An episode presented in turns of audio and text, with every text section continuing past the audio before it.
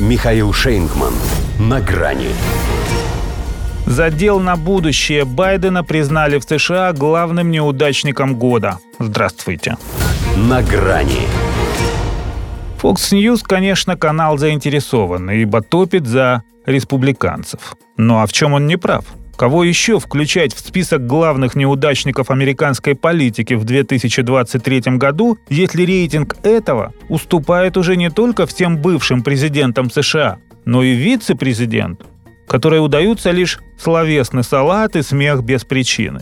А ведь ко всему прочему у него сын Аболтус с таким криминальным букетом, что можно не гадая сказать, что для папиной репутации там четное количество цветочков. И это не учитывая импичмент, который ему самому корячится. Кроме того, провалы в памяти, в экономике, во внешней политике. В дополнение к вопросам о возрасте и о том, какую выгоду он получил от работы вице-президентом, негодование прогрессивного крыла Демпартии из-за поддержки Израиля добавляет рупор консерваторов причин, из-за которых он мог не уточнять, о ком идет речь, а как в известном кино вас. Скажите, как его зовут? И все дружно. Джозеф Байден. Хотя в перечень лузеров года его не вносили даже в 2021, при том, что там было бегство из Афгана. Тогда думали, что к этому шло, а на нем просто сошлось. Это же потом стало ясно, что он осознанно, насколько это слово уместно при его слабоумии, одним позором втягивал Штаты в еще большую катастрофу.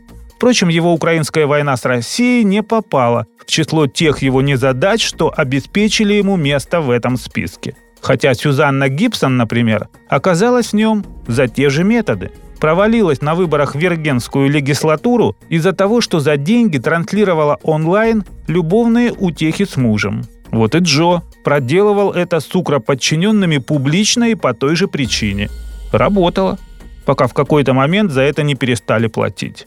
А еще в этой компании экс-спикер Нижней палаты Кевин Маккарти, которого выбирали 15 раз, а сместили в один миг, чернокожая лесбиянка Лори Лайтфуд, не сумевшая переизбраться мэром Чикаго, Джордж Сантос, изгнанный из Конгресса за ложь о своей биографии и финансовое мошенничество. Тоже, кстати, очень напоминает одного президента США, который, в отличие от вышеперечисленных персон, по-прежнему является действующим и не собирается останавливаться на достигнутом. Особенно после того, как суд Колорадо отстранил от местных республиканских праймериз Дональда Трампа.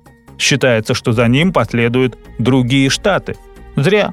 Во-первых, в итоге все решит их общий Верховный суд, а там перевес у консерваторов. Во-вторых, в Аризоне, Джорджии и Пенсильвании, коль пошла такая пьянка, хотят запретить переизбираться самому Байдену. Не по той же 14 поправке, ибо если ему и предъявлять участие в мятежах, то в других странах. Но 25-ю могут применить. Там, правда, в случае кончины. Но как президент он для них уже умер. А личного мнения и политических предпочтений, как показал суд в Колорадо, теперь достаточно для приговора. Впрочем, кажется, что и без этих ухищрений Байден не последний раз попал в список неудачников. Этот только аванс. И того ему перепадет через год. До свидания. На грани с Михаилом Шейнгманом.